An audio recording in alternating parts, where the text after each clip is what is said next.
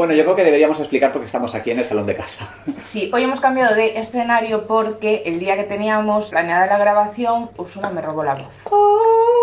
Ya lo, luego lo hago. Entonces, la última parte del programa vuelve a estar donde siempre, porque ese día habíamos quedado con nuestra invitada y había que hacer la grabación. Entonces yo no hablo, habla aquí go mi compañero, pero bueno, yo me comunico por carteles, ¿eh? porque o sea, somos muy inclusivos aquí, que no falte la comunicación para todo el mundo. Y- Es que el, el espectáculo debe continuar. Llevamos tú y yo muchos años Claro, con este espectáculo. Show ¿eh? must go on. Entonces hoy estamos aquí en otro saloncito un poco más moderno, pero volveremos a nuestro saloncito de Fire. Mira, ¿tú recuerdas cuando empezamos tú y yo con este dúo artístico? Pues nosotros empezamos, lo primero que hicimos juntos fue el discurso de graduación. El discurso de graduación. El qué discurso de graduación, madre mía. Qué momentazo más maravilloso. Hace 10 años ya. ¿eh? que sí. Buah. Que os lo pondré por aquí Nos graduamos con 12 años. el link para que lo veáis porque no tiene desperdicio. No tiene desperdicio ni lo que decimos ni nuestras pintas. El vídeo tiene un montón de visitas. Pe- sí, porque causó Muchísimas. muchísima polémica. Sí. Bueno, y hubo gente que lo veía en bucle, que lo Sí. sé yo. Que lo de, hecho, dicho. de hecho, luego prohibieron el discursito este, las graduaciones. prohibieron hacer graduación porque se sintieron muy ofendidos por nuestro discurso. Y tampoco matamos a nadie. Mira, nuestro discurso era un poquito metiéndonos un poco con, con cosas de la facultad, pues con muebles que aparecían, desaparecían, con cosas que estaban un poquito dejadas, tal y cual, ¿no? Y con algún profesor, pero alguna anécdota, tampoco, tampoco- ¿sabes? Tampoco a ir a matar. Tampoco hemos faltado al respeto a nadie. Y si lo hubiésemos si hecho, pues mira, tenía yo 12 Ok. años. ¿Qué A ver, realmente nuestro discurso está basado en La realidad. la- sí, el grado, o sea, nos tocó ser la primera promoción de grado y aquello era pues un desastre. Juan, Juan. Lo que pasa es que Juan. hubo gente que le sentó muy mal. jauja. Eh, Juan, Juan. Guau. Eh, guau.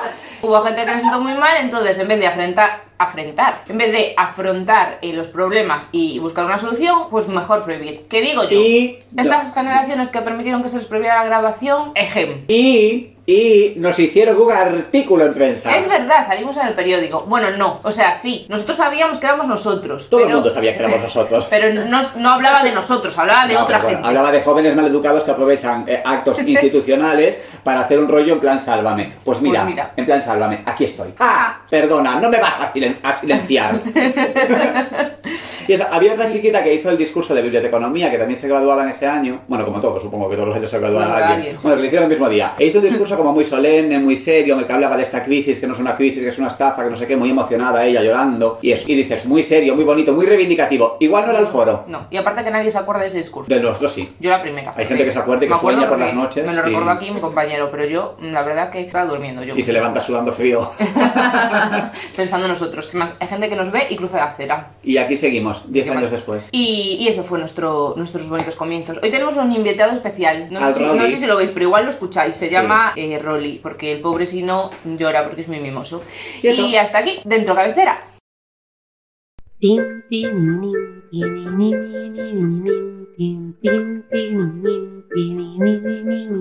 Se nos ha perdido un gato. ¿Quién lo encontrará? Pues se nos ha perdido un gato. Mira, ya no se pierde porque ahora hay un radar que lo encuentra todo. Sí, Mira que bien hilado.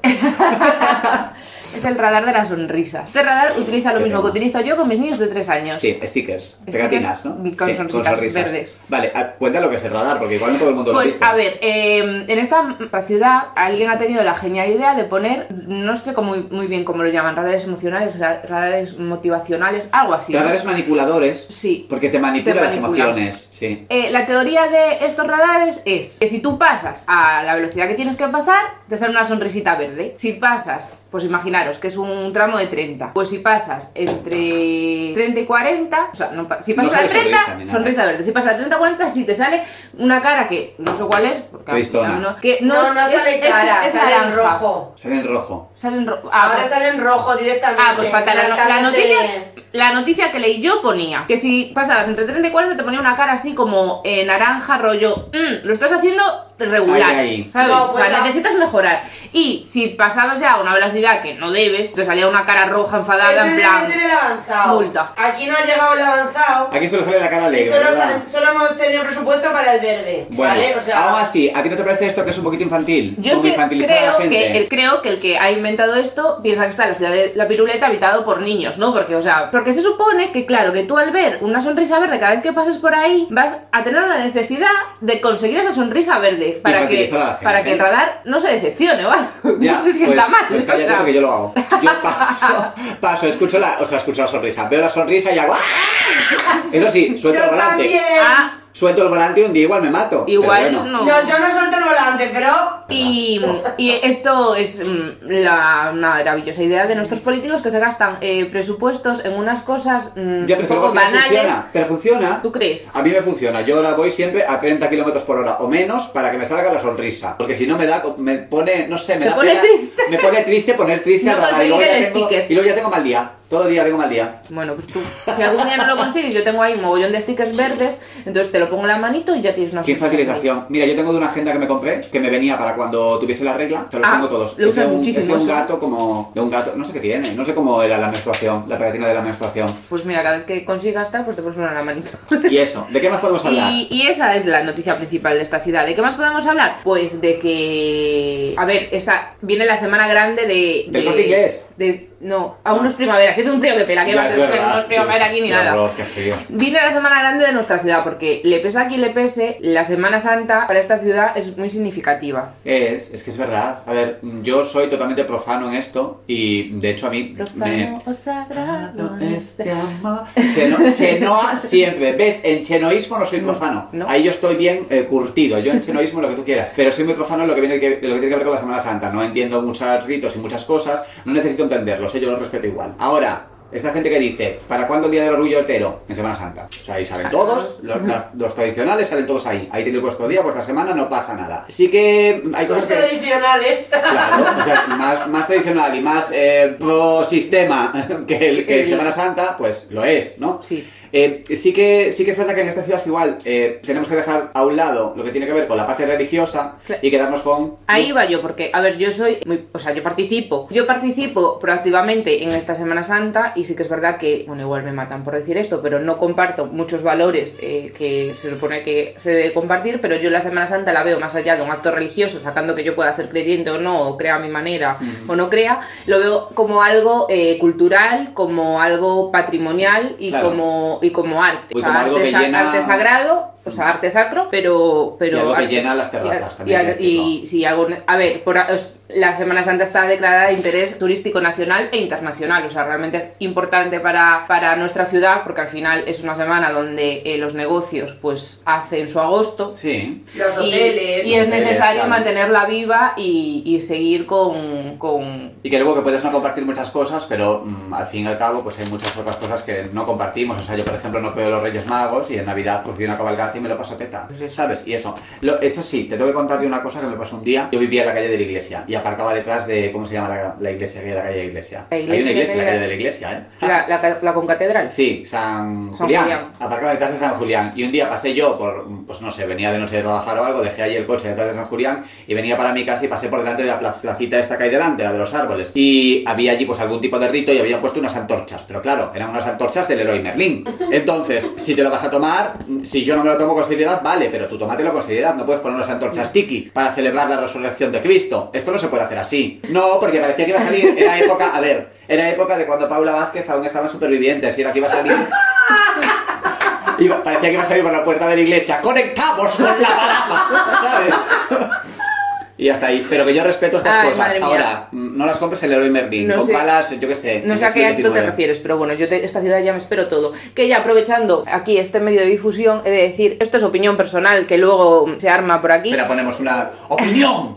Opinión personal. Hay cofradías que están perdiendo su esencia. Me gusta mucho la palabra cofradía porque me da la impresión de que vais a Vamos mariscar. A pescar todos. Seguimos allí con las cañas. Pero bueno, bueno. Y eh, creo que es algo que deberíamos conservar en nuestras procesiones, porque eh, si por algo se caracteriza la Semana Santa de Ferrol, es que cada cofradía tiene su esencia y tiene su patrimonio, y realmente tiene un valor eh, patrimonial grande. Y artístico. Y, artístico. Y muchas cofradías están perdiendo ese valor patrimonial y esa esencia tradicional propia de la cofradía. Y no me voy a meter más en camisas once varas que luego me comen. Yo, voz en off, tengo que dar mi Ah. opinión personal también, perdón. Que... No, a ver, que De- nos cuente la voz. Ah, mi opinión No, no, es eso no respecto puedo. a esto, a que no se pierda la esencia de cada cofradía, porque eh, estoy viendo yo que pertenezco a otra comunidad autónoma, aunque ya me siento muy ferrolana y muy gallega, mucha similitud con eh, Andalucía, comunidad murciana ¿Sabes lo que me, y sabes lo que me falta ¿eh? con Andalucía? Me falta, me falta la gente vestida muy de traje gritando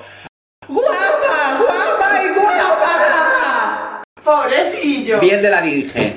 No, pero en serio, no, no, pues yo aquí, yo eso que estoy acostumbrada a vivirlo, Mm. en cambio, me he hecho a lo que aquí se vive. Claro, sí, sí. A mí el primer año que vi la Semana Santa de, de Ferrol, me faltaba eso. Es más sobrio. El Sí. guapa, artística y Es como. Válida. es como, Bueno, no le dicen eh, válida, no, pero... Pues debería. no. es más, Pero sobrio, enamora, no, es más no. sobrio y es como que para eh, la gente eh, es consciente de dónde está y que al final no deja de ser un ritual religioso. No sé, a Claro. mí. Claro, entonces te eh, llena más. A mí me llamó la atención eso Pero- y tengo que reconocer que me llena más. ¿Qué pasa? Que sí que conforme llevo estos años ya aquí viviendo, sí que estoy viendo unos cambios en algunas cofradías que es como, mira, Cari, yo cuando vine eres un poquito más de sobriedad Mm. y ahora mm, nos estamos viendo arriba que un poco más y cualquier año me veo mm, escuchando el guapa. Bueno, mientras no salga Mickey, todo va bien. Eh, Bueno. Hay una noticia ¿no? que, o sea, no puedo cortar esta sección sin dar esta noticia porque hay un tercio nuevo que va a salir en todas las cofradías eh, que salgan por la ¿Cuál? noche. Pero un tercio parece que van a ir a tiros, ¿eh? También. Es que yo. Se llaman tercio. cojo- ya lo sé, se llaman cofradías, pero no hace gracia. No hace gracia. El tercio de, de los Pérez. El tercio de los Pérez que salen de noche. ¿Qué va a pasar con los Pérez y las procesiones eh, Me encanta, nocturnas? Me encanta. O sea, después, después de Semana Santa os contaremos si, si participaron o no. Y, y bueno, creo que en noticias locales ya no tenemos nada más. Pues nada, métemele Solso. Cabecera. La siguiente.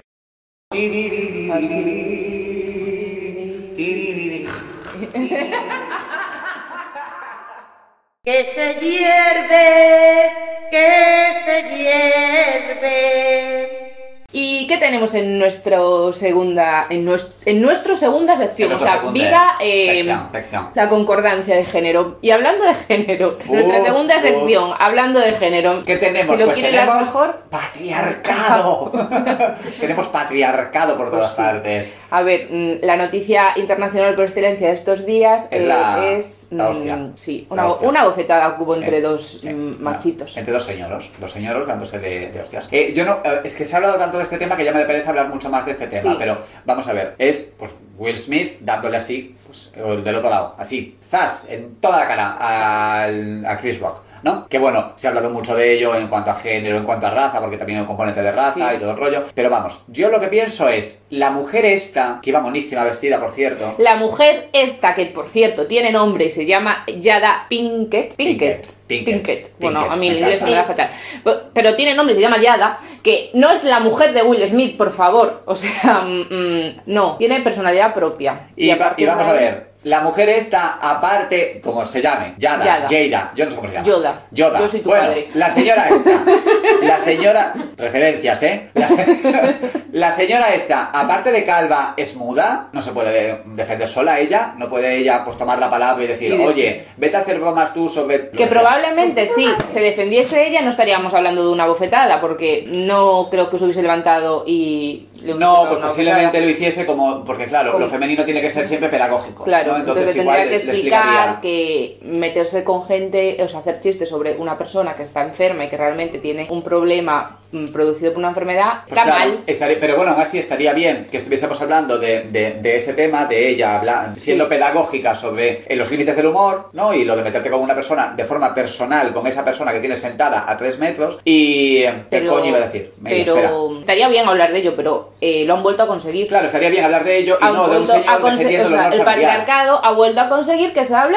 de ellos. A meter el marco, a, a poner Ay, el marco ahí. en- Y aparte, si ella hubiese eh, reaccionado de alguna forma, más allá de ser la mujer ultrajada en una esquina, bajando la mirada, si hubiese reaccionado de alguna forma, no estaríamos hablando en términos de defender el honor familiar, de dejar claros los límites del humor. No, posiblemente estaríamos hablando de una mujer histérica, Histérica. que no sabe, eh, que no tiene sentido del humor y que se ofende por todo. Estaríamos hablando de eso. Pues sí. Pues Entonces, eso. esto da eh, para mucha reflexión, pero como que ya, Mira, ya está como muy quemado el tema. Yo lo que me quedo es que, que a, Will, a Will Smith lo van a volver a mandar a Beler con su tío. Con su tío. Y con su tía. Irás, Irás a Beler a que le Sí. enseñen modales. ¿Tú has vuelto a ver, el príncipe de Bel? Eh, lo, lo vi en ¿eh? algún momento que lo repusieron. Mira, hay un capítulo muy bonito en el que, en el que él llora mucho y le da un, ale- un alegato a su tío Phil de por qué lo ve como padre y todo el rollo y es muy de llorar. Es muy bonito. Esa sí era buena, ¿eh? Eh, sí, Sí. La tía metamorfoseó de una Sí, temporada a otra porque sí. estaban a hostias también. Y se hizo mm, de pedazo de gusano Sí, de- mariposa. bueno, y cambió, de, cambió incluso de, de, de- pues, pues mira, al principio era una señora súper negra y luego era una señora latina. Sí, Vale, bueno. no pasa nada. Ok, Ay, todo nostalgia. vale, todo vale en Qué las series, qué nostalgia. sí. Sí. Estamos muy nostálgicos tú y yo. Sí, yo estoy viendo, te lo tengo que decir, un paso adelante. Ay, pues yo estoy viendo a Nailo 7. Ay, ay, ay, ay, Esto es una Pues, pero fíjate, fíjate, fíjate, porque fíjate, Anilo 7 es, es borracha, Ana, también, porque es stripper. Ah, pero no es. A ver, bebe, fuma, mm, pero. bueno, todo el mundo bebe y fuma. pero no bueno, es en un paso alcohólica. adelante, en un paso adelante están los bailarinos fumando todo el rato, ¿eh? Ya, que fatal, o sea, ba- o sea fumar y bailar, te lo dice aquí una, mm, que yo no fumo, pero que ya bailar de por sí, ya bailar de por sí, eh, soy asmática, o sea que más o menos tiene que Sí, ser. pues, Eh, pues sí, no fuméis rato. bailáis, está y, fatal. y la una de las protagonistas, Adela, la profesora de clásico, que es Natalia Mirja, Natalia, Natalia Milán, Millán. Mi- Millán. ¿Cuál es Milán? Millán. ¿Cuál es Ana? Ana, Milán, como las gomas. ¿Quién y es Ana? Na- y los siete. Y los no, siete. esa es Ana Obregón. Pues mira, las dos son strippers, pero la, la de un paso adelante también es borracha. Bueno, era borracha. Estoy un un poquito pesada porque lleva dos años sin beber, que estoy en la segunda temporada, y aún sigue yo. Era borracha, yo era borracha, que sí, que bebía, que pesada. Podría estar hablando de esto durante horas. Bueno, a ver, pues, o sea. Igual otro día nos podemos Sí, poner a... sí, porque en Anhelo 7 es así un poco. También tiene... Tiene tela, porque a ver, llega un momento que los niños tienen la misma edad 37 que Ana. años. O son mayores incluso. Incluso, no sé. Ana Obregón, te queremos. Pero bueno, que estas series son una maravilla en sí. Sí. Un día le teníamos que dedicar, porque con estas series pasan cosas Pues así, como que ahora mismo mm, serían muy criticadas, pero que todo vale. Porque Perdona, ahí vale, ahí y química con Ana, Ana Milán. ¿Habéis que física, Física y y química, química me, pilló también. ya, me pilló ya a los 20 o por ahí? Ya no me... me No, no, pero física y química yo me refiero es tipo internado y demás, que es en plan, ¿en qué puñetero, mm, perdón por la palabra, en qué puñetero instituto pasa semejantes barbaridades? En ninguno, macho, tú vas allí al final a estudiar. Hombre, pero como Hospital Central, que allí eso Bueno, también era sí. una orgía Estamos en diaria. todas. Mira, como tiremos para atrás, yo hubo una época que me puse a ver farmacia de guardia. Oye, médico de Oh. familia. Yo he visto médico de familia entero pues unas cinco veces. Mira, esto lo hay que hablar otro día entero, pero nos podemos despedir con un... tin, tirin, tin, tin, Tin, tin, tin, tin, tin, tin. tin, tirin, tin, tin, tin, tin, tin, tin.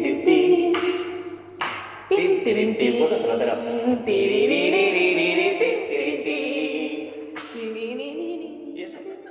¿Pero qué me cuentas? Pues. Pasamos a la hasta aquí. entrevista. Pasamos a la entrevista. Que ahí ya yo me quedo sin voz. ¡Métele! Yo no sé cómo iba a empezar yo esto. Bueno, hola Julia. Julia no está. Julia no está porque Julia está un poquito. Exacto. Hola, buenos días. Que nada te impida ser educado. Es que tenemos que explicar que Julia está un poquito afónica. Julia está un poquito. Bueno, un poquito afónica. Julia ha visitado a la bruja del mar y no tiene absolutamente nada de voz. Que esto a mí me viene muy bien porque. La Úrsula se ha llevado su voz, básicamente.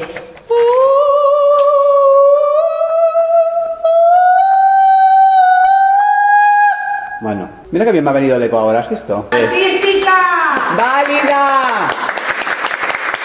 Pues estábamos hablando antes, justo antes, tengo que hablar despacio porque me han dicho que hablo muy rápido y que pronuncio mal las R's. Esto es un caballo de batalla que tengo yo desde hace mucho tiempo. Estábamos hablando antes de la nostalgia. ¿Sabes esto? Que es un movimiento que viene mucho últimamente porque, hombre, yo hace poco he visto Sister Act 1 y 2 y van a grabar la 3, que a mí esto me parece maravilloso. Pues sí, van a grabar la 3 y como muchos otros productos culturales que son nostalgia y que yo lo veo un poco como, como, como refugio en un lugar feliz, como ese momento, ese, ese pensamiento de Karina, de cualquier tiempo pasado fue mejor. ¿A ti esto qué te parece? La nostalgia esta que estamos viviendo, nostalgia de los 90, de los 2000. Mira, a mí me parece que, mm, como tú lo planteas, es, tiene mucha conexión con la realidad, porque realmente la nostalgia lo que hace es que intentemos ir a un momento de nuestra mente donde no había un exceso de preocupación y había un montón de anhelos, de sueños, de sensación de que, eh, de que podíamos tener esa vida. Que pasa que el ser humano, a medida que vamos evolucionando, vamos abandonando ese tipo de mente y vamos entrando en una mente rígida, totalmente adaptada, totalmente eh, lejos de lo que serían los sueños. Y ahí, claro, ¿quién no anhela volver a ese tiempo? Lo que pasa es que tenemos que creer que sí que podemos hacerlo, pero no a través de las series precisamente. Hay una... A ver, las series lo que pueden hacer incluso es estimularte, ¿no? eh, o hacerte de algún modo, como volver a de, devolverte ese gusanillo de cómo me gustaría volver a sentir esto, pero hay que buscarlo de un modo real. Sí, yo lo de las series y lo de, la, lo de los productos culturales lo veo como, como refugio, ¿no? Porque incluso ahora en productos culturales vemos todo el rato conflicto, muchos tipos de conflictos diferentes que son un reflejo de la realidad que ahora mismo posiblemente sea más compleja que hace 20 o hace 30 años, pero se queda ahí, o sea, quiero decir, eh, cuando estás disfrutando de un producto cultural, cuando tú estás viendo a Neil 7 o cuando yo estoy viendo Un Paso Adelante, sabemos que es ficción y sabemos que ese mundo ya no se corresponde con el mundo que hay fuera. ¿no? Entonces sí que nos es como un poco de refugio para un entretenimiento como más liviano, ¿sabes? Como con menos peso. A ver, de hecho, yo quería felicitaros en público porque me parece que vuestro trabajo, ¿no? El, el, los podcasts que estáis haciendo son un reflejo y un, y un contenido de creatividad y de humor inteligente que es la mejor manera de asumir la vida, ¿no? Entonces, eh, pero una de las mejores además. De hecho, cuando una persona ya es capaz de reírse o de sacarle punta a las cosas, o bien puede generar una situación creativa a partir de eso, la persona tiene cantidad de puertas de salida. Entonces quería felicitaros por eso, porque sois como, eh, es como si estuvierais mostrando de una manera sin daros cuenta, o a lo mejor sin dándoos cuenta, de una manera inconsciente de cómo se puede vivir el mundo cuando todas las estructuras se han caído, ¿no? Nos hacen sentir inseguros. También por eso se llama poco quemamos, ¿no? Porque pocos contenedores estamos saliendo a quemar tal y como están las cosas. Igual mejor tomárselo con, Qué chulo tomárselo eso. con humor. Muchas gracias. Ah, de nada. Bueno, estamos con Susana, que no te... Susa- Susana Ros- Rosas. Rosas. Qué bonito el apellido, qué maravilla. Ay, me encanta, a todo el mundo le gusta. Además, cuando me presento Susana Rosas, ¡ay, qué bonito! Es una. Es que tiene sonoridad, ¿sabes? El Sí. otro día escuchamos, bueno, leímos un, un nombre muy peculiar que es Matusa. Matusa. Matusa es nombre como de generala, ¿sabes? De, Ya. de los ejércitos del norte, ¿sabes? La esposa de Matusalén. Ma- esposa de Matusalén. Pero Susana Rosas es un nombre muy, muy Sí. no sé, tiene una sonoridad preciosa. Susana que es terapeuta emocional y eh, profesora de evolución personal y además, que esto me lo tienes que explicar, profesora de Luyón. Luyón se dice. Luyón, sí. Bueno, más que profesora de evolución personal, porque la evolución personal no es algo que se enseñe, ¿no? Es algo que quizás se guía. Entonces soy asesora en, en evolución personal, porque realmente lo único que hago es como mostrar, ¿no? Como los recursos cuando las personas tienen inquietudes a nivel, pues, filosóficas o trascendentales, que son muy necesarias en los seres humanos y a veces no saben más allá de los libros de dónde encontrarlas, ¿no? Entonces, eh, por ahí se les aporta estos recursos. Y luego lo de profesora de Luyón es algo que parece muy exótico, pero es una técnica fantástica que a mí me ha aportado muchas cosas. Es una sabiduría tibetana que trabaja a través del movimiento la transformación de, los, de las emociones y la recuperación de la salud. Es dentro de la escuela tantrayana. O sea, dentro de las escuelas orientales las hay que mm, un poco que buscan el trabajo a través exclusivamente desde la mente y la línea tantrayana es la más antigua, la de mayor sabiduría, por así decirlo, que lo hace a través del cuerpo y a través del movimiento, con todos los recursos internos que tú tienes. Y eso aporta muchísima libertad y, y bueno, y mucho bienestar también, pero mucha libertad. De hecho, volviendo al Luyón, es que lo pronuncio bien y me gusta mucho la, la N velada al final. Luyón, ¿has visto? Es que es un yoga femenino, es quizás de los pocos yogas femeninos que hay, yo, casi diría que el único, porque tiene que ver con todo lo que es los elementos, con la tierra de nuestro cuerpo, y eso es como la madre, ¿no? Pero eso es algo muy amoroso, y es el uyón. Claro, es que aquí, aquí podemos estar hablando, si no, eh, durante horas y horas, pero esto, mira, me acuerdo, es una anécdota muy cortita.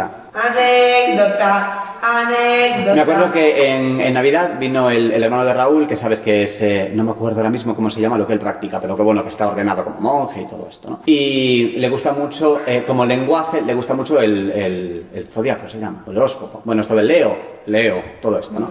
Le gusta mucho esto. Entonces estábamos allí en una cena y él llevaba unas copitas encima y dijo, estaba como leyéndoles los ascendentes o no sé qué a la gente que había en la mesa, ¿no? Y uno le dijo, era un, un chico, ¿no? Él es el, el hijo del marido de mi madre. Y decía, eh, bueno, eh, masculino, ¿no? Y claro, yo le dije, bueno, masculino. Entonces, Ya. si abrimos esta, esta puerta, tú a lo femenino te refieres a lo que mm, más allá de lo biológico. Claro, ¿no? claro, estamos hablando de las características eh, yin, por así decirlo, ¿no? que todos las tenemos. Es decir, cuando hablamos de yoga femenino, hablamos de que los hombres practican, tienen dentro ese yoga femenino claro. dentro de ellos. Entonces, son simplemente las cual- cualidades que están como, no están separadas y no están complementadas, pero sí, sí se pueden percibir porque tienen unas características que se reproducen constantemente y aportan también unos beneficios muy concretos. Elementos. ¿no? La actitud maternal de, de alguien no aporta lo mismo que la actitud paternal de alguien, ¿no? sea madre o padre, hombre o mujer, ¿no? quien lo haga. Entonces me gusta mucho porque es un yoga que tiene que ver mucho con, con la suavidad, con el moverse, con el disfrutar. No hay perfección. lo, lo que hay es disfrute y gestación, la gestación dentro de ti mismo. ¿no? Tienes un, vas a tener un evento, ¿verdad? Sí, De- voy a tener un evento el día 30 de abril, que además es luna nueva y es un día muy bonito para hacer algo y para presentarlo. Porque, a ver, es el primer evento que yo hago para que las personas puedan conocerlo. Eh, yo ya le estoy dando clases a alguien, pero sí que es verdad que yo lo que he hecho es trabajarlo conmigo misma hasta ver el resultado que eso producía en mí, porque llevo muchos años formándome, más de, más de 20 años, y hasta que yo no encuentro la esencia de aquello que quiero transmitir, no lo transmito. Entonces, como esto ya se ha producido y, y me encanta y estoy súper feliz y me ha hecho, bueno, tanto bien a mí, pues ahora me parece que es un buen momento de presentarlo. Creo que tienes más, más eventos también de, bueno, de, igual lo estoy explicando mal, ¿eh? pero de, de autoconocimiento, como los retiros de los que habíamos hablado. Sí. Yo, por ejemplo, me voy a ir ahora en Semana Santa, que mi marido se va con un coro de iglesia a cantar una misa a Ponferrada. Esto me encanta decirlo, ¿eh? chulo. Me encanta decirlo. Porque yo he cantado la coronación de un obispo, ¿eh? Perdona. Qué Eso no lo puede decir todo el mundo. Bueno, mi marido puede decirlo, él también estaba. Entonces él se va a ir y yo he dicho, me voy a ir a las montañas, me voy a ir a las montañas un par de días yo solo, tengo unas cosas que escribir, me llevo el ordenador, escribo, leo, no sé qué tal. Y me apetece mucho irme yo solo, así como dos o tres días, como estar yo conmigo mismo. Estabas tú preparando también algún encuentro de este tipo, ¿verdad? Sí, de hecho, fíjate, eso que vas a hacer tú está muy conectado con algo que le llamamos el sendero de la luna, sí, que es eh, a nivel arquetípico es un sendero muy, muy interesante que tiene que ver con la introspección, el autoconocimiento de la propia sombra y, y también el- la conexión con los elementos, ¿no? Entonces, cuando tú te conectas con los elementos de la naturaleza, estás conectándote con tus elementos internos y hay muchos descubrimientos ahí y tú debes de tener algo ahí seguramente muy interesante. Yo tengo muchas cosas. Claro, pero también hay, hay retiros que yo los propongo en ese medio. De hecho, estamos planificando uno que no sabemos si será para o bien para mayo, junio, depende de las fechas como nos ajustemos, o bien para septiembre en los picos de Europa, en Los los, picos lagos de Europa. Covadonga, Ah, sí. qué maravilla. Mm, para integrar todo, todo lo que es el trabajo de la autoinvestigación, y cómo en el medio natural tú puedes encontrar todos los elementos que hay en tu psique a nivel arquetípico. Y esto es fascinante. Yo me voy a ir al Courel porque el- me iría a los picos de Europa, pero es que el diésel está muy caro. Horrible. Y como siga, como siga así la cosa, igual me voy a Chamorro, que lo estoy viendo desde aquí, me sale mejor la cosa, también hay, bueno, monte, aquí hay eu- eucaliptos, ¿no? Pero sería otra opción, sería otra opción. la verdad. Vale, lo que habéis hablado de los, del retiro de los picos de Europa, mm, ¿creéis, bueno, crees tú que es Sí. bueno ir en pareja o mejor ir solo? ¿Cómo lo ves? Mira, ahí yo lo abordaría desde dos aspectos distintos. Si tú vas en pareja, vas a tener un doble trabajo. ¿Por qué? Porque eh, imagínate, vas a querer estar viviendo eso dentro de ti, reconociéndolo dentro de ti, y la energía de tu pareja, la mente de tu pareja con la que tú estás conectado sin que tú te des cuenta, va a estar tirando, como dicen en Latinoamérica, jalando de ti, ¿sabes? Eh, de algún modo, y vas a tener que estar luchando con ese elemento externo, porque es así, ¿no? Si vas sola, realmente eh, lo que vas a hacer es te vas a permitir vivir y ser. Y de eso se- en ti misma. Ahí está, y de descubrirte a ti misma en medio de lo que estás viendo, de lo que estás sintiendo, incluso del propio grupo que vaya. Además puedes tener quizás experiencias más interesantes si vas sola. Mira, Julia, hoy está aprovechando Son Soles que no puedes hablar porque quiere irse ella sola. Parece que sí. No, pero él Apenas no se ha notado, ¿eh? que nada. Se ha descubierto, se ha descubierto. Habíamos hablado también del miedo, del miedo, porque tú date cuenta de que desde hace dos años estamos viviendo en una psicosis colectiva en el que el mundo se acaba cada tres cuartos de hora. Y sí, sí, sí, vivimos en un estado de miedo constante. El otro día me lo decía la madre de una alumna que, bueno, y una, una amiga, eh, Mariam, que nos escucha. Mariam, un saludo. Es que lo voy a hacer con rever. Mariam, un saludo. Y me decía, me decía, yo es que ya casi no hablo con gente, porque todo el mundo con el que hablo tienen algo negativo por lo que se está acabando el mundo, ¿no? Y sí que me parece que vivimos como en un, en un estado de miedo, ¿no? Voy, voy a hacer una reflexión así un poquito de, tal, que dices, qué, qué persona más flipada, ¿no? Pero claro, yo veo mucho que nosotros se supone que ya vivíamos en, en Europa en una sociedad post, mm, ¿cómo se dice esto? Postmaterialista, que es cuando ya nuestras necesidades materiales como sociedad, que tienen que ver con la energía, con el agua, con la comida, se supone que ya las tenemos cubiertas y podemos preocuparnos por cosas identitarias, ¿no? Con lo que tiene que ver con el género, con lo que tiene que ver eh, con las, las eh, no lo sé, con los grupos minoritarios, con lo que tiene que ver con las negras, las gitanas, las bolleras, los maricas. Con todo esto nos podemos preocupar ya por esto porque lo demás se supone que ya lo teníamos cubierto, ¿no? Y parece que estamos volviendo a lo que es una sociedad materialista, que de repente tenemos que preocuparnos porque no vaya a haber comida en los supermercados o porque nos vayamos a enfermar. Que esto al final es como el eterno debate de la izquierda, ¿no? La izquierda nunca sabe si, si siendo identitaria está dejando de lado la lucha de clases y si centrándose en la lucha de clases va a dejar de lado lo identitario y a dejarse a mucha gente por el camino. Y parece que nos quieren eh, hacer regresar a ese tipo de sociedad, ¿no? Y lo hacen también porque beneficia a quien beneficia, a la ultraderecha mm, la beneficia y a, a quien tiene el poder los beneficia, obviamente. Y con eso nos están, creo que están utilizando mucho el miedo. El miedo a perder lo material para que aceptemos por el camino muchas otras cosas. Entonces yo creo que igual es momento de dejar un poco de lado, no dejar lo social, ¿no? Pero de dejar, de no, no dejarse influenciar tanto por lo que tenemos alrededor. Aquí yo me refiero a los medios de comunicación, obviamente. El romper un poco el, el discurso apocalíptico constante e igual deberíamos regresar un poco más a buscar un refugio en, en nosotros mismos, ¿no? Para no sucumbir a esto.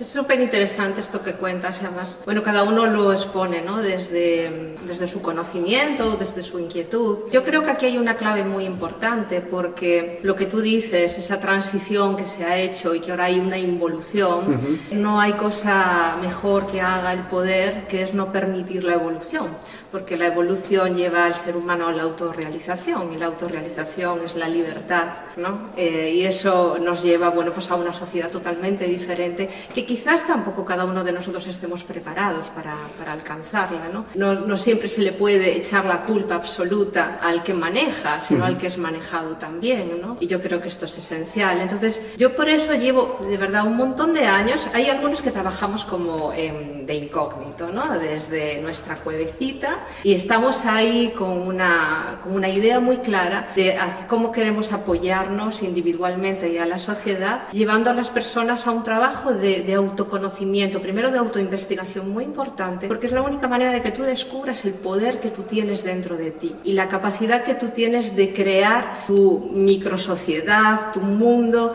de una manera eh, mucho más acorde, mucho más humana, ¿no? Y eso se va extendiendo y además es algo que se va como expandiendo a poquitos. Pero el caso es que, claro, como te ponen un montón de cosas externas y te dicen, mira, en mi sociedad es más bonita, hay muchas más cosas, todo está disponible, lo tienes que pagar, pero está disponible para ti. Entonces es muy curioso porque va perdiendo como valor lo gratuito.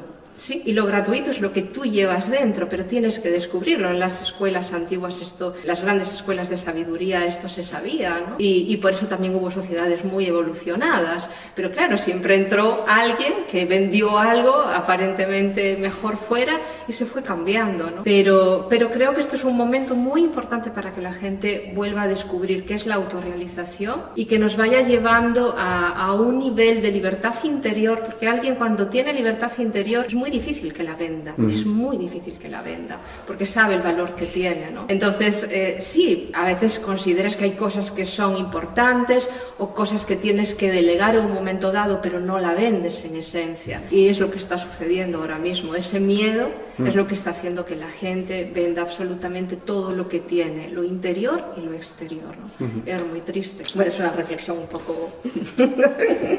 Bueno, ¿tienes algún, eh, algunos proyectos ahora por venir? Que nos eh, hablábamos de ellos estos días. Hmm. Tienes, eh, yo lo tengo todo aquí apuntado, pero necesito que me expliques muchas cosas. Sí, ¿no? desde Porque luego. yo tengo apuntado aquí que tienes, así a corto plazo, un programa de ac- Gracias. Me encanta, suena otra cosa diferente. Programa de activación personal. Esto me tienes que explicar qué es. Ahí esto es algo muy chulo. Bueno, eh, a mí siempre me gusta hacer algo como altruista o de servicio, me encanta, ¿no? Porque además es una manera también, yo creo que de, de espiar las culpas que tenemos de cobrar por las cosas.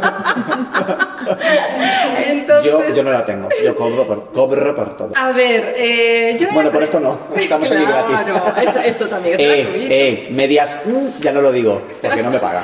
Ahí está. Pero, no, y porque además es una manera de yo sentirme libre, porque cuando tú vendes un producto, eh, tienes que tener tantas cosas en cuenta, y cuando lo haces de un modo altruista, lo haces un poco más loco, más creativo, y te sientes como muy bien y a tu manera, y rompes los esquemas cuando a ti te apetece, ¿no? Entonces, ahí tengo un canal de, de YouTube y otro en Instagram, que ahí voy colgando todo lo que es el conocimiento de, para que, de, de esta autoinvestigación y cosas a plantearse. También hay, hay algunos sobre numerología, sobre Feng Shui, pero este año de, decidí hacer, eh, lo llevo con una persona que se llama Esti y ella me ayuda porque yo con el tema de la organización de, uf, del sonido y todo eso terrible y ella me lo lleva mucho mejor. Entonces, eh, he lanzado lo que es un programa que dura durante todo el año, que es una vez al mes, tú escuchas un audio que hay donde yo explico, ¿no? Y planteo una serie de preguntas para que tú actives algo en tu vida que tú tienes o bloqueado, o que sientes que te gustaría hacer y que nunca has podido, o un sueño que tienes ahí, o una, cambiar algo de ti mismo como que te resulta muy difícil. Entonces, yo te voy dando las claves en 12 pasos de cómo tú tienes que ir haciendo esa autoinvestigación y cómo tú te vas respondiendo a ti misma. Por lo tanto, es un proceso guiado, pero muy, muy libre también. Y es abierto para todo el mundo. 12 pasos porque son 12 meses. 12 meses, justo. Claro, tú imagínate que yo lo pillo ahora que estamos en abril, pues ya no acabo en diciembre. Pero puedes hacer los tres primeros en uno, así Es que a mí las matemáticas... Estaba ya Pero viendo ahora mismo Al contrario, te puede motivar más, porque dices, ¡uh, Pues sí. los tres primeros! Venga ya que me pongo, ¿sabes? pues y, sí. y es muy interesante porque tienes que montar una cartulina y ahí lo ves todo como muy gráfico. Pues mira, quien encuentre esto en 2024 se pone una semana a tope. Y el canal lleva mi nombre, Susana Rosas Alonso, tanto el de YouTube como el de Instagram. Y también tenías una, esto, esto mira, no lleva casi R's, bueno, una, escuela online de transformación físico-emocional. Eso es. Sí, pues es una... A ver, esto es un proyecto que ha surgido, pues fíjate, después de haber estudiado Luyón y ver cómo yo podía unificar esto del Luyón con una cosa también que, que me he formado en la UNED, que es eh, Mind Moves, que es una técnica para inhibir todo lo que son los reflejos primarios que no se han podido, precisamente, que no se han podido desarrollar de otra manera. ¿Qué Eh, se- perdona la interrupción, pero ¿qué sería entonces un reflejo primario? Esto de Will Smith soltando una... bueno, podría, ¿Podría ser un reflejo primario Le podríamos encontrar ahí a lo mejor un sentido, no está mal. ¿eh?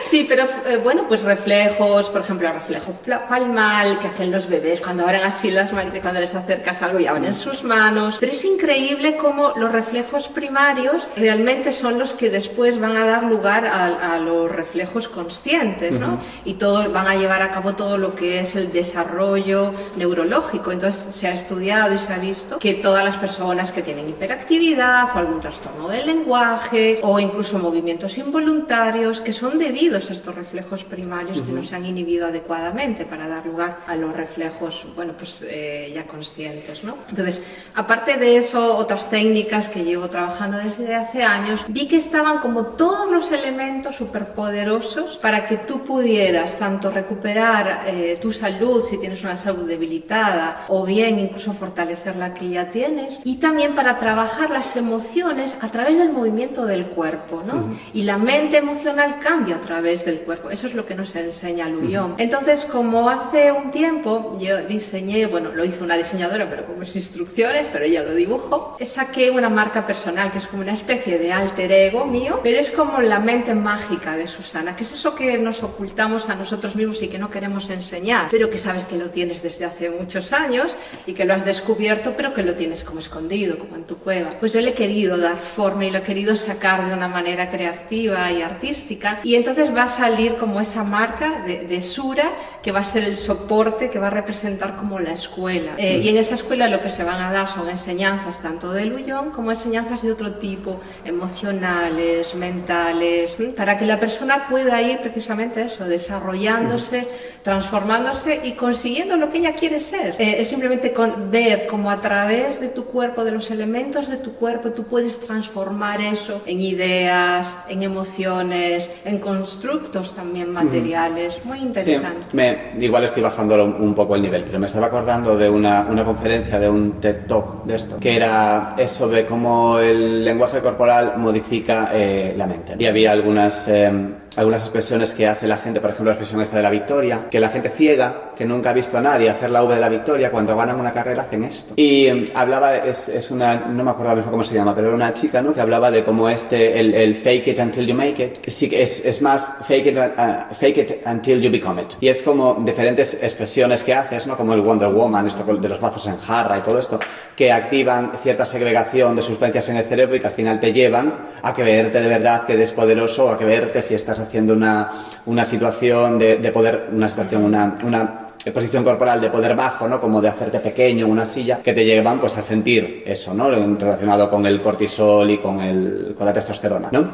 Y era muy, era muy interesante. Igual no es tan primario, sino un poco más adquirido posiblemente algunas cosas, ¿no? Porque el Wonder Woman, pues mira, es una expresión Ya. venida de donde viene. Pero, pero sí que, sí que me, me parece un vídeo muy interesante. A ver si tiene, luego De, te de hecho, paso. esto que, esto que cuentas me gusta mucho porque se enlaza muy bien de- dentro de la escuela. También se enseñan todo lo que es la, la simbología, ¿no? la simbología arcaica que todos conocemos. De hecho, toda la- todos lo conocemos, por eso todos la podemos reconocer. Y esto que tú dices de esta, esta posición V, ¿no? de de la la V, esto, si tú lo ves, es la Y, es, es la letra, que es un símbolo, que realmente lo que eh, representa es un hombre recibiendo las bendiciones, ¿no? Y recibiendo todo lo que viene de la sabiduría y lo que viene de lo más alto, que es lo de más alta calidad que Mm. Esa nosotros imagen podemos- de Agenatón recibiendo la inmortalidad en forma de cruz. esto es, Mm. ¿no? Porque son los brazos arriba, que es el símbolo un poco de los hippies también, Mm. ¿no? Y el, y el palo que representaría el hombre Y el a cáliz. la eh, y el cáliz.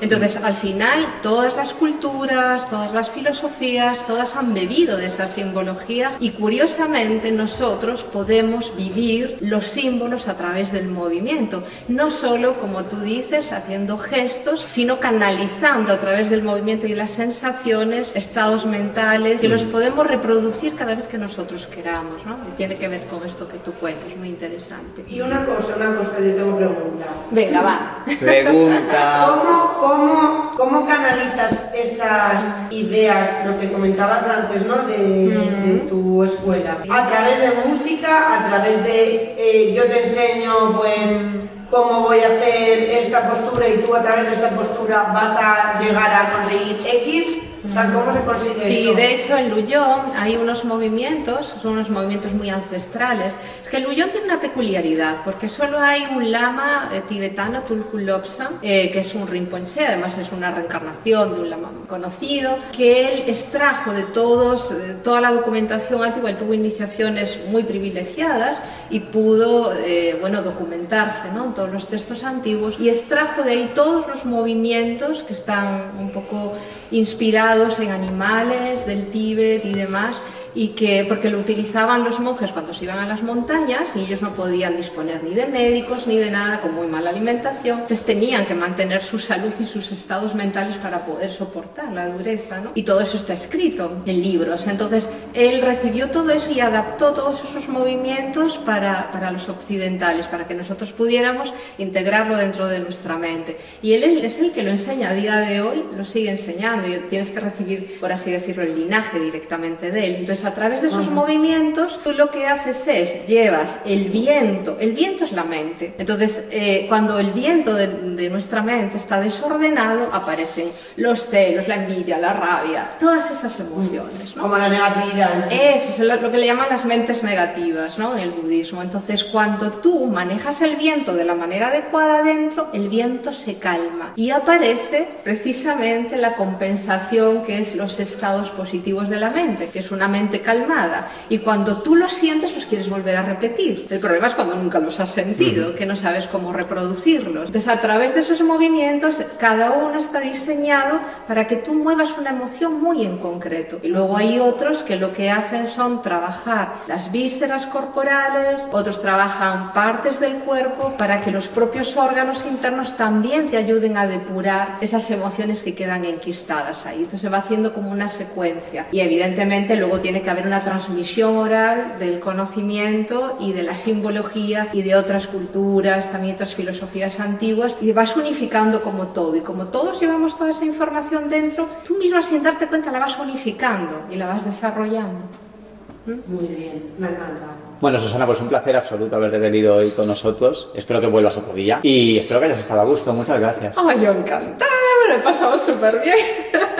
sí, una tertulia muy agradable. Además me he sentido muy cómoda, ¿sabes? Bueno, nos Genial. queda decir dónde la podemos encontrar. Venga, ¿dónde podemos encontrarte, Susana? Bueno, pues no sé si se puede dar. A la gente me contacta a través de WhatsApp. No sé si se puede dar el teléfono. Si quieres es lo ponemos luego. Luego lo ponéis. Y si no, a través de- del canal de Instagram, Susana Rosas Alonso. Eh, Eso es también en, en YouTube. En YouTube también para la gente que no tiene Instagram. Además, con- eh, y en Facebook también. Colgamos el mismo material. Lo vamos colgando porque hay gente que cada uno. Perfecto. Susana Rosas Alonso. Así la podemos encontrar a Susana en Instagram, en Facebook y en YouTube. Muchas gracias. A vosotros y gracias, Julia.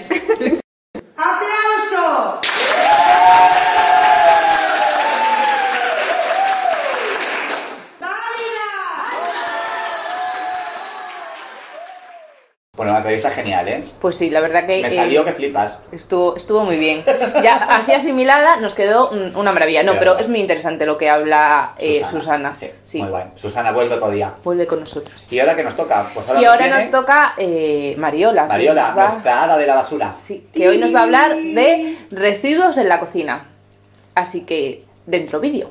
¿Pero qué me cuentas? Pásame por aquí outra vez para darvos algúns consellos de como reducir eh, o uso de plástico dun só uso ou de outros materiais dun só uso por alternativas reutilizables, é dicir, como levar un estilo de vida lixo cero ou zero waste. Eh, vou comezar pola cociña, porque eu penso que é o lugar onde máis lixo producimos e onde máis impacto podemos ter con pequenos xestos. Vale, algunhas cousas. Podemos mercar a granel diversas cousas, pois o muesli do almorzo podese mercar a granel e gardalo en bote. O mesmo coas sementes, coa fariña, cos legumes, coa pasta. Hai lugares bares en Ferrol onde venden pasta a granel. Podemos mercar os legumes en no lugar de xa cocidos, evitamos o bote de vidro, que a ver, pode ser reutilizar, pero así evitaríamos tamén o bote e o transporte de algo xa cocido, mercando legumes secos e cocéndoos todos xuntos na olla a presión ou que sexa, e reutilizando os botes que xa teñamos para conxelalos xa cocidos. Entón solo é desconxelar e con que máis. Para beber auga tamén podemos empregar botellas reutilizables, que pode ser unha comprada ou pode reutilizar algunha cousa. Que máis? Para facer a compra en sí xa todos sabemos que hai bolsas reutilizables, esta é do Centro Veterinario Esteiro. Publicidade aquí.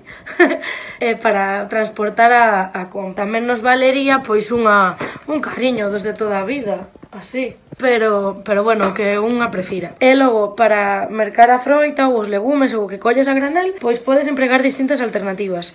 Para a fariña e iso, pois podes empregar unha bolsa de papel ou unha de tela ou ben unha de plástico biodegradable. Si ben é certo que estas teñen unha vida útil moi curta, en realidade son dun só uso tamén ou de cinco usos ou o que sexa. Entón, sempre mellor as utilizables. Pero bueno, se non tes outra alternativa, pois podes coller destas e aproveitala para recoller a caca do can. E para a froita, etc., as cousas que sexan máis grandes e que non se escurran, pois podemos facelas con cortina ou tela de tul e usar unha bolsa reutilizable así. Esta é donde nosa, xustamente. Onda nosa, publicidade aquí.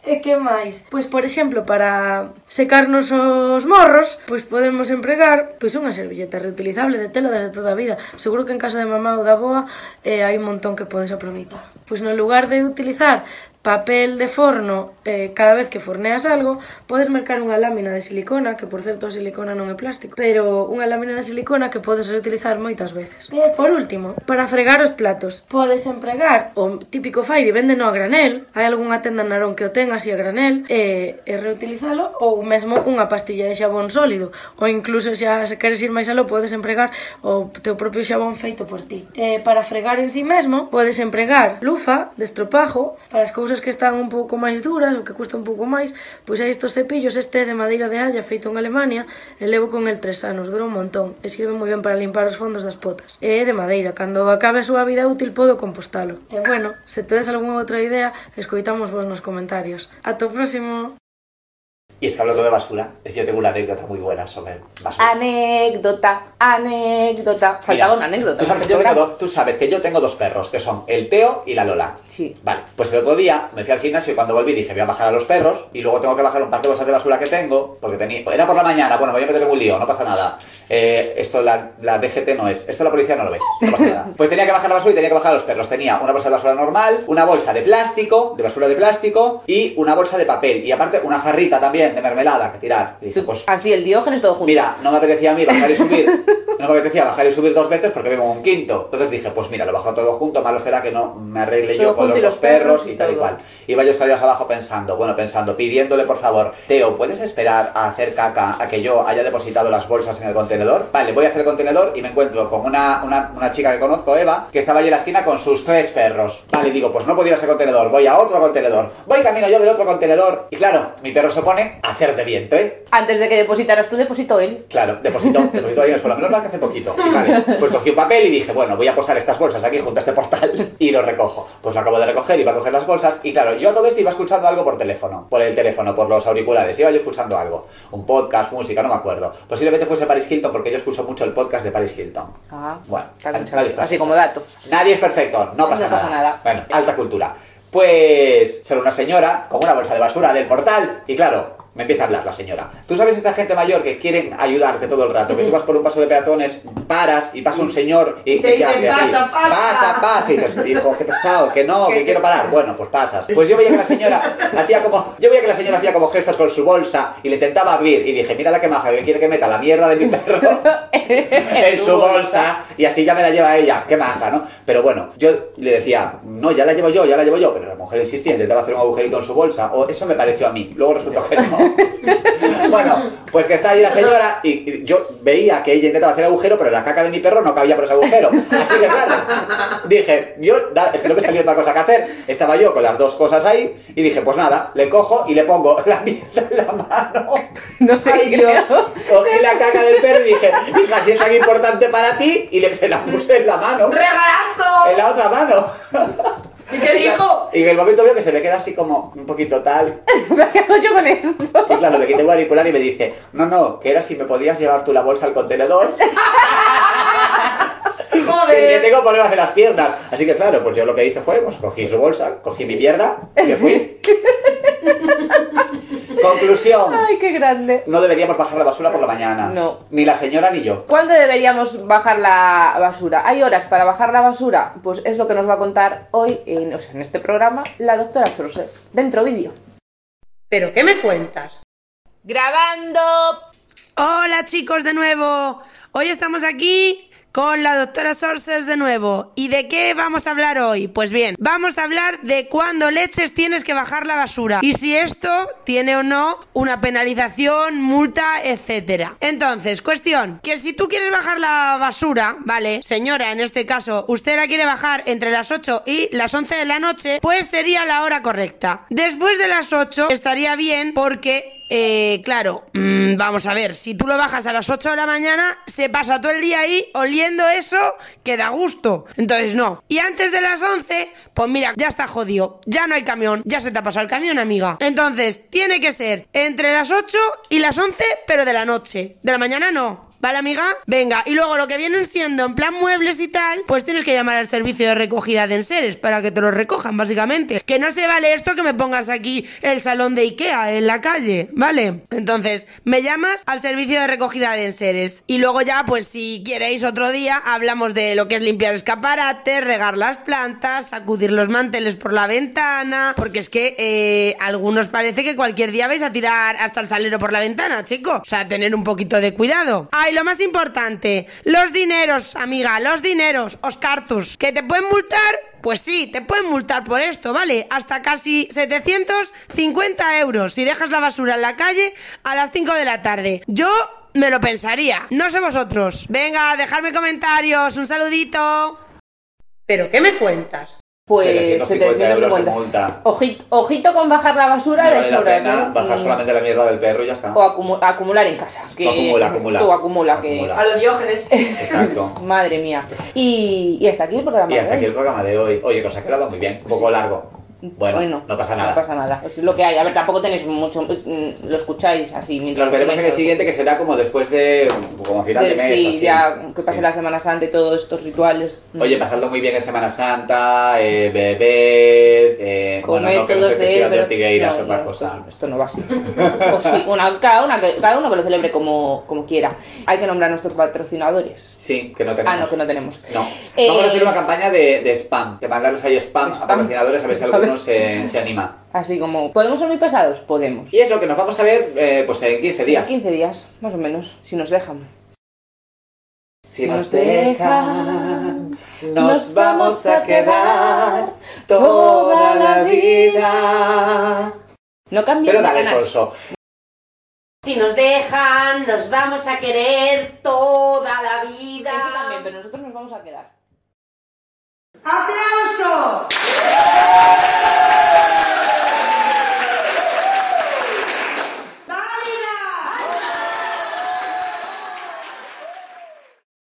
Poco quemamos, La Graña y Serantes visto desde Canido, un podcast de Julia Graña y Alberto Serantes